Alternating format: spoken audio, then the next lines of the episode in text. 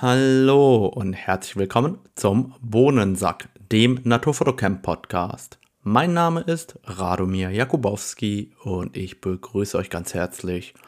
Heute gibt es eine neue Episode der Naturfoto News und ich freue mich, es gibt einige schöne neue Dinge am Markt zu sehen.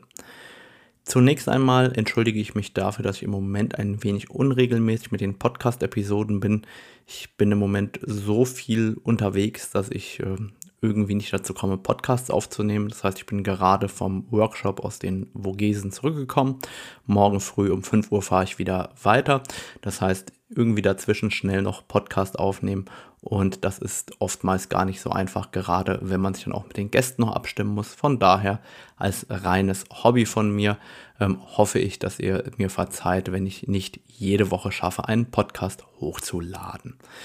Ja, fangen wir einfach an mit den Naturfoto-News und ich fange einfach an mit etwas, das mich äh, selber als Podcasthörer frustriert hat. Und zwar ähm, Werbung in Podcasts. Und zwar nicht, weil die Podcaster Werbung machen, sondern weil die Firmen den Podcastern sagen, wie sie Werbung zu machen haben. Also als Beispiel nehme ich einfach mal die gute Firma Eneloop, die im Moment in fast jedem oder in vielen deutschen Podcasts der äh, Fotografie Werbung bringt. Und da habe ich überhaupt nichts dagegen. Ich finde das super, wenn Firmen auch die Podcaster unterstützen. Nicht nur mit Produkten, sondern auch monetär. Aber was mich tierisch nervt, ist, dass eindeutig jetzt Eneloop gesagt hat, hey, liebe Freunde, liebe Podcaster, das soll in eurem Podcast gesagt werden. Und das geht mir ziemlich gegen den Zeiger persönlich. Einfach, wen der typischen Corporate- oder Werbefotografen oder auch Porträt, Fashion, Hochzeit, was auch immer, wen interessiert das Thema Nachhaltigkeit von diesen Fotografen wirklich? Und dann kommt eine Firma wie Eneloop hin und sagt, bitte, bitte erwähnt unbedingt, dass die Verpackung jetzt nachhaltiger geworden ist. Sie sieht zwar jetzt nicht mehr so gut aus, aber sie ist jetzt nachhaltiger. Und auch wenn alle Podcaster das gut umgesetzt haben, so merkt man doch, dass bei den Eneloop-Werbungen jeder Podcaster ein Skript bekommen hat, was soll denn da drin vorkommen, was ist uns wichtig als Kunde von euch und hat sozusagen diesen Text mehr oder weniger vorgegeben.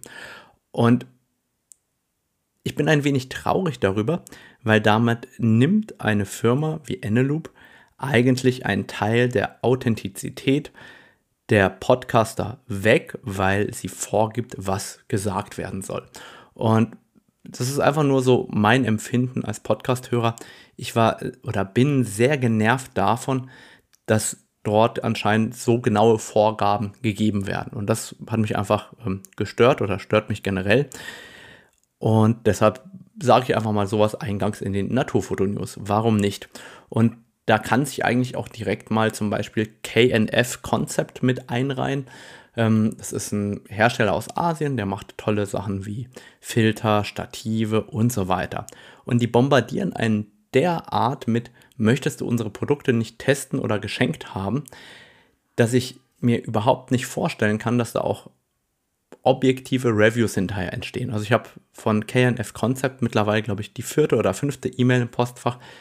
Hey, möchtest du nicht unsere Produkte ausprobieren und darüber berichten? Und ich glaube, ich bin fast so weit, mal so einen Filter zu kaufen um danach wirklich mal sagen zu können, wie ich das Produkt finde und nicht, weil man das geschenkt bekommt. Also ich bin von der Form ähm, der Werbung im Moment ein wenig genervt, wo ich einfach merke, dass diese Firmen ähm, so aktiv probieren, gute Presse zu bekommen. Also ich rede jetzt nicht von großen bekannten Firmen, wo Menschen rein aus Überzeugung positiv über etwas sprechen. Also wenn jetzt ein Nikon-Fotograf positiv über seine Nikon-Optik redet, alles super.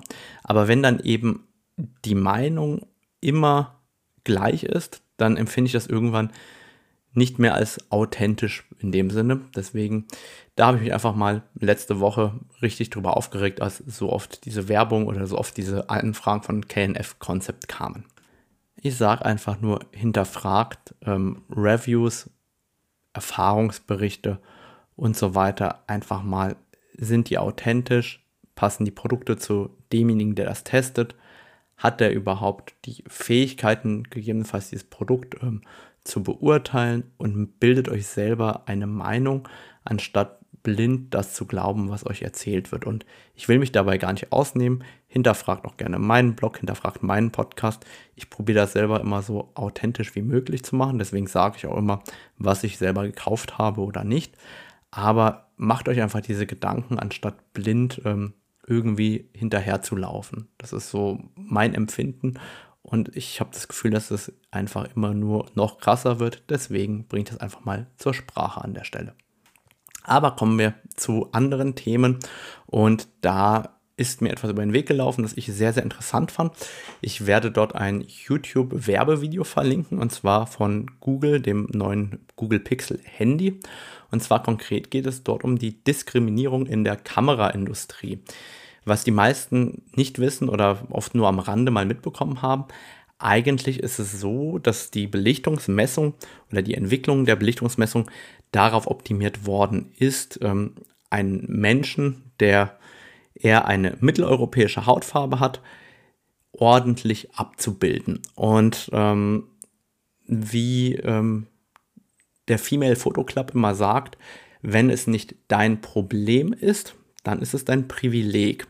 Und diese Belichtungsmessung wurde also an ähm, eher der mitteleuropäischen oder der westlichen Bevölkerung ausgerichtet. Und nun gibt es eine Kampagne zum Thema Real Tone bei Google Pixel.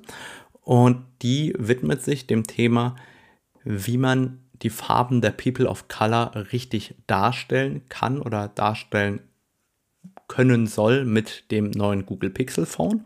Und gleichzeitig finde ich das einfach unglaublich spannend, dass man dann auch mal genau sowas als Werbekampagne nimmt, um auch mal über so ein Thema zu sprechen in der Kameraindustrie, das eigentlich ähm, nie jemandem bekannt war oder das relativ selten angesprochen wird. Also ist eine sehr, sehr schöne Kampagne. Schaut euch die gerne mal an. Fand ich sehr inspirierend, sowas mal zu sehen. Dann haben wir Headlines von Nikon, die sehr, sehr groß sind. Und zwar geistert das Gerücht drum, Nikon stellt die Produktion der Spiegelreflexkameras bzw. DSLRs ein. Das ist nur bedingt richtig. Die werden keine neuen DSLRs entwickeln. Gebaut werden die weiter, aber das heißt, früher oder später ähm, wird die DSLR aus dem Nikon-Sortiment verschwinden an der Stelle. Das ist natürlich sehr schade, aber ich glaube, das werden wir bei allen Herstellern sehen, außer Pentax. Bei Pentax kann es sein, dass es den ganzen Kamerahersteller dann nicht mehr gibt oder dass die ein super Feature haben, nämlich einen Spiegel und dass das nochmal beliebt wird und dann Pentax vielleicht auch sehr, sehr gefeiert wird. Wir werden es sehen. Dann hat Nikon das neue Nikon Z 400 mm 4,5 angekündigt ich finde das eine sehr, sehr geile Kombination. 400 mm, 4,5 und das Ganze soll 1160 Gramm wiegen, also in etwa so viel wie so ein klassisches 100 bis 400 mm Zoom-Objektiv. Das Ganze hat eine Naheinstellgrenze von zweieinhalb Metern und wird 3699 Euro kosten. Und ich glaube, das ist schon so ein Sweet Spot für ganz, ganz viele, die in der Tierfotografie unterwegs sind oder in die Tierfotografie einsteigen wollen. Da finde ich, hat Nikon einen sehr, sehr guten Job gemacht. Ich habe mit vielen Nikon-Fotografen gesprochen, die alle gesagt haben, Mensch, ähm, warum soll ich denn, wenn ich das sehr, sehr gute 100-400er Nikon Z habe, noch das 4,5er nehmen? Da ist mir die Zweidrittel Blende ähm, den Preis einfach nicht wert zusätzlich. Ich habe selber für mich darüber nachgedacht. Ich würde ja in der Regel ohnehin das 2,8er kaufen. Aber auf der anderen Seite, wenn man ein 600er 4,0 zum Beispiel einsetzt für die Vogelfotografie, dann wäre eigentlich so ein 400er 4,5 für viele Dinge sehr, sehr spannend. Und ich persönlich arbeite ja gern mit Festbrennweiten. Also ich finde dieses Objektiv cool und ich glaube auch, dass es sehr, sehr gut am Markt angenommen wird. Von daher auf jeden Fall Daumen hoch an der Stelle für die Ideen von Nikon, gerade was die leichten und bezahlbaren Teleobjektive im Moment für das Z-Bajonett angeht. Dann hat Nikon eine Nikon Z30 angekündigt. Das ist eine 800 Euro Kamera mit einem kleineren Sensor, also mit einem 1,5-fachen Verlängerungsfaktor, die keinen IBIS, also keinen stabilisierten Sensor haben wird. Die wird auch keinen Sucher haben. Was heißt das? Die wiegt 400 Gramm und hat ein Display, das man in alle Richtungen drehen kann. Das bedeutet, diese Kamera richtet sich eigentlich nicht an Fotografen im klassischen Sinne, sondern vor allem an Vlogger, die sich äh, im Endeffekt für ihre Streams, für ihre ähm, Social-Media-Kanäle im Endeffekt damit filmen wollen oder filmen werden. Und ich glaube, dass das momentan ohnehin ein sehr, sehr großer Trend ist. Ich meine, jeder großer Kamerahersteller bedient diesen Markt und Nikon logischerweise macht genau das gleiche und bringt eben hier entsprechend die Nikon Z30 an den Markt.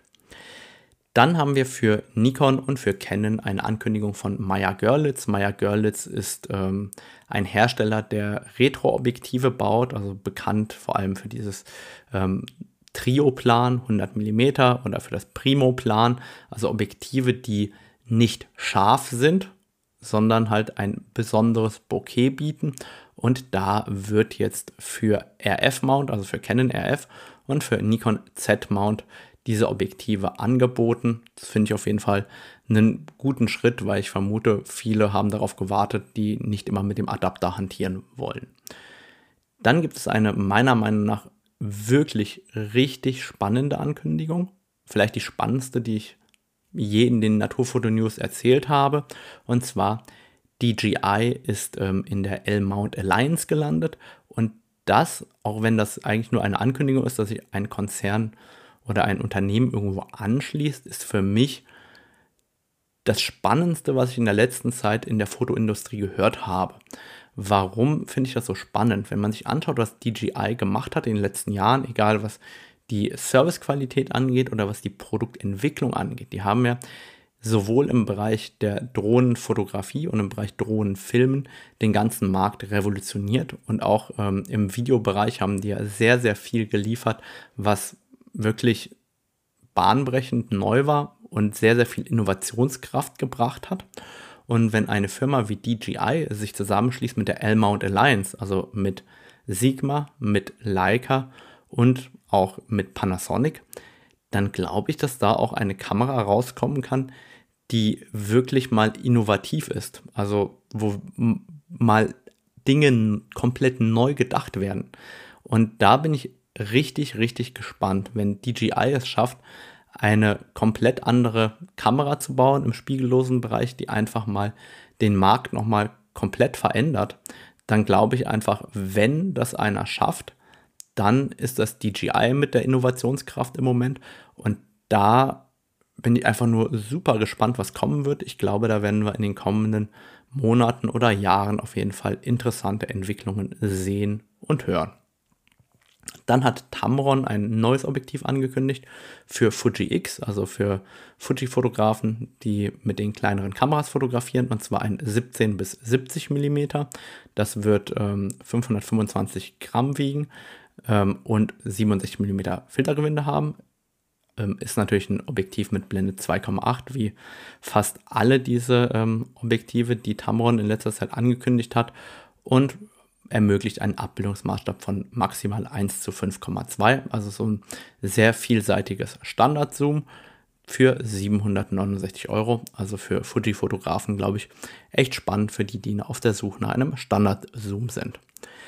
Laowa hat angekündigt, ähm, das 90 mm Makro 2,8 mit dem maximalen Abbildungsmaßstab von 2 zu 1 für ähm, Canon RF, für Nikon Z, für die L-Mount Alliance und für Sony E-Mount. Das wird etwa 620 Gramm wiegen, also sich ein leichtes 90 mm Makro sein, 67 mm Filtergewinde haben und eben einen sehr, sehr guten maximalen Abbildungsmaßstab von 2 zu 1 ermöglichen für 660 Euro. Und ich glaube, da hat man ein Makroobjektiv, wenn jemand den Autofokus nicht braucht und gerne mal in den Makrobereich reinkommen will, ist das ein sehr, sehr guter Einstieg, der mir oder der, wie ich finde, sehr, sehr spannend ist für alle, die, die etwas tiefer in den Bereich Makro einsteigen wollen. Dann habe ich ein paar News von Canon für euch mitgebracht und zwar konkret hat Canon zwei neue Objektive angekündigt. Das sind zum einen das Canon RF 15 bis 30 mm, Blende 4,5 bis 6,3 und das wiegt äh, 390 Gramm und hat einen 67 mm Filterdurchmesser und wird 699 Euro kosten. Und das ist ein Objektiv, das richtet sich wieder recht stark auch in diese Vlog-Community, wo es darum geht, äh, Content zu kreieren und gleichzeitig an diejenigen, die auch mal Landschaft fotografieren wollen. Ist jetzt kein klassisches Objektiv, das äh, im Line-up gefehlt hat, aber das zeigt auch diesen Willen von Canon, dass man irgendwie probiert, RF-Objektive anzubieten, die eine interessante Brennweite haben, zu einem passenden Preis, also 699 Euro für ein 15 bis 30 mm Objektiv, je nachdem, wie das optisch ist, wirklich spannend. Ich kann mir aber vorstellen, dass diejenigen, die gerne in die Landschaftsfotografie einsteigen wollen, doch besser bedient sind mit einem Canon EF 16 bis 35 mm 4,0 LIS und das einfach gebraucht kauft. Das kostet um die 600 Euro gebraucht und hat eine sehr, sehr gute optische Leistung, einen super Sonnenstern und Offenblende 4. Da kann ich mir vorstellen, dass man gegebenenfalls mit dem adaptierten EF-Objektiv besser in der Landschaftsfotografie aufgehoben ist als mit dem neuen RF-Objektiv. Umgekehrt ist halt die RF-Variante, gerade wenn es dann um das Thema Filmen angeht, wesentlich besser, weil die adaptierten Objektive im Film einfach nicht die Performance bringen wie die nativen RF-Objektive. Und dann hat Canon ein weiteres Objektiv angekündigt, das RF 24 mm 1,8 und das habe ich natürlich sofort bestellt. Das Canon RF 24 mm wird 270 Gramm wiegen, ist also super leicht, ermöglicht einen maximalen Abbildungsmaßstab von 1 zu 2, geht also bis in den absoluten Nahbereich, fast schon in den Makrobereich hinein und hat den Filterdurchmesser 52 mm, genau wie das RF 35 mm Pendant mit 1,8 und generell das Design vom 3518 und 2418 ist rein äußerlich sehr, sehr ähnlich, fast zum Verwechseln ähnlich. Das 24er wird 749 Euro kosten und da war ich am Anfang ein wenig verstört. Ich fand das recht teuer im ersten Moment und dann habe ich ein wenig recherchiert und herausgefunden, dass bereits das Canon EF 24 mm mit Blende 2,8 und Bildstabilisator am 7. Februar 2012 vorgestellt worden ist, also vor rund zehn Jahren. Und damals hat das 24 mm, wohlgemerkt mit 2,8, also über eine Blende Lichtschwächer, 829 Euro gekostet. Also es war im Endeffekt bei der Vorstellung 80 Euro teurer als das RF-Pendant. Das hat mich super gewundert. Und ja, bestellt habe ich es sowieso. Warum habe ich es bestellt? Ich sehe auf der einen Seite riesiges Potenzial im Nahbereich mit 24 mm. Ich glaube, dass man da wirklich coole Bilder mitmachen kann. Und auf der anderen Seite benutze ich persönlich auch das ähm, Sigma 24 mm 1,4 Art sehr, sehr gerne an der R5. Mein Problem ist halt, dass das Art-Objektiv A im Randbereich ziemlich schlecht ist nach heutigen Maßstäben und B ist einfach die Autofokus-Treffergenauigkeit von den Art-Objektiven nicht annähernd das, was ich äh, von Canon gewohnt bin und deshalb greife ich echt gerne direkt zu, wenn das Canon kommt und werde berichten, ob es meine Erwartungen erfüllen kann. Dann hat Canon noch was weiteres angekündigt und zwar eine neue Firmware und zwar eine Firmware für die Canon EOS R3, für die Canon EOS R5, für die Canon EOS R6, R7 und R10. Da wird es Updates geben ähm, mit recht vielen Video-Features. Also eigentlich für mich als Fotografen weniger interessant. Aber bei der Canon EOS R3 gibt es ein neues Feature, das so verrückt ist, dass ich es doch erwähnen möchte. Und zwar wird die Canon EOS R3 nun 195 Frames per Second machen können. Ihr habt richtig gehört, die Canon EOS R3 kann jetzt 195 Bilder pro Sekunde und zwar in voller Auflösung und zwar im Format RAW oder JPEG und zwar so lange wie der Buffer voll ist, beziehungsweise bis der Buffer voll wird. Das Witzige dabei ist, der wird sehr schnell voll, nämlich nach 50 Bildern. Das heißt, diese 195 Frames per Second halten wir ziemlich genau eine Viertelsekunde durch und dann muss die Kamera alle 50 Bilder wegschreiben, die entstanden sind. Ich kann mir vorstellen, dass das für ganz, ganz kleine Anwendungsfälle total cool ist. mein persönliches Empfinden ist, dass es eher ein Marketing-Gag. Also ähnlich wie ähm, bei der Nikon Z9 die 120 Bilder pro Sekunde, wo man nur 11 äh, Megapixel JPEGs bekommt. Genauso kann ich persönlich nicht ernst nehmen, dass man 195 Bilder pro Sekunde macht, aber noch nicht mal eine Sekunde durchhält, weil korrekterweise macht man nur 50 Bilder pro Sekunde. Man macht ja eine Viertelsekunde Bilder und speichert ja dann den Rest der Sekunde. Das heißt, ähm, ja, natürlich ist 195 Frames per Second die richtige Angabe, aber aus meiner Sicht ist das einfach nur Marketing und der Anwendungsfall wird nur sehr, sehr wenige tangieren. Aber wenn ihr einen Anwendungsfall dafür habt, ja, dann schreibt mir bitte. Also es würde mich echt interessieren, wofür ihr 195 Bilder pro Sekunde braucht, wenn ihr nur so kurz auf dem Auslöser bleiben könnt. Das würde mich echt interessieren. Und dann gibt es eine neue Ankündigung. Ich denke, da werden die meisten meiner Leser richtig erfreut sein, was da auf den Markt kommt.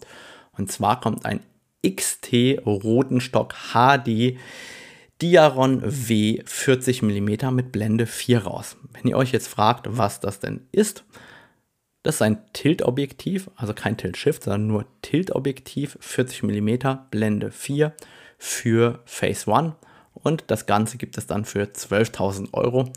Ich glaube nicht, dass es irgendeiner meiner Hörer kaufen wird, aber es kommt auf jeden Fall raus. Gehört ja in die News. Und zu guter Letzt möchte ich ein Video empfehlen. Ähm, eins habe ich ja schon empfohlen, jetzt empfehle ich noch eins, und zwar ein Video von äh, Krolop und Gerst, und zwar über optische Korrekturen. Und zwar diskutiere ich ja gerade das Thema optische oder digitale Korrekturen in der Fotografie sehr intensiv mit Fotografen und habe auch oft das Gefühl, dass viele Fotografen diese Korrekturen nicht haben wollen. Und ich habe da immer ein lachendes und ein weinendes Auge dabei, weil auf der einen Seite kann ich selber von optischen Korrekturen gegebenenfalls sehr, sehr profitieren. Das heißt deswegen, weil die Bauart anders wird, weil die Brennweite anders wird, weil die Lichtstärke anders wird. Ich kann ja Objektive einfach anders konzipieren und bestimmte Fehler ausgleichen und dadurch ein praxisnäheres, besseres Ergebnis bekommen. Auf der anderen Seite bin ich ein großer Freund von Technik, wie ihr merkt oder wisst. Und da ist äh, natürlich Objektivbau die Königsdisziplin und man möchte gerne so perfekte Objektive haben wie möglich. Und in dem Video von Krolop und Gerst wird genau das aufgegriffen und recht intensiv diskutiert. Und deswegen empfehle ich einfach ähm, dieses Video allen, die sich damit beschäftigen wollen. Meine Prognose ist, wir kommen eigentlich nicht drumherum um die ganzen digitalen Korrekturen und optischen Korrekturen, die es ähm, in der Zukunft geben wird. Allein schon aus dem Grund, wenn wir uns anschauen, was heute das Mobiltelefon imstande ist zu leisten, wenn wir nur einen Teil davon in unsere Kameras adaptieren, dann ist das eben ein Fortschritt, der sehr, sehr interessant sein wird für uns Fotografen und dementsprechend will ich mich davor gar nicht verschließen. Aber diese Diskussionen müssen natürlich geführt werden, weil sehr, sehr unterschiedliche Charaktere fotografieren mit sehr, sehr unterschiedlichen Zielen. Und dementsprechend ist das ein Thema, das, glaube ich, viele in der Branche umtreibt und dementsprechend absolute Empfehlung, schaut mal in das Video rein. Und das war's eigentlich. Wir haben ein bisschen Sommerflaute, aber ein paar News haben wir trotzdem zusammengekratzt, wie ihr merkt. Und dann wünsche ich euch einen schönen Tag oder Nacht, wann auch immer ihr diesen Podcast hört. Bis dann. Tschüss.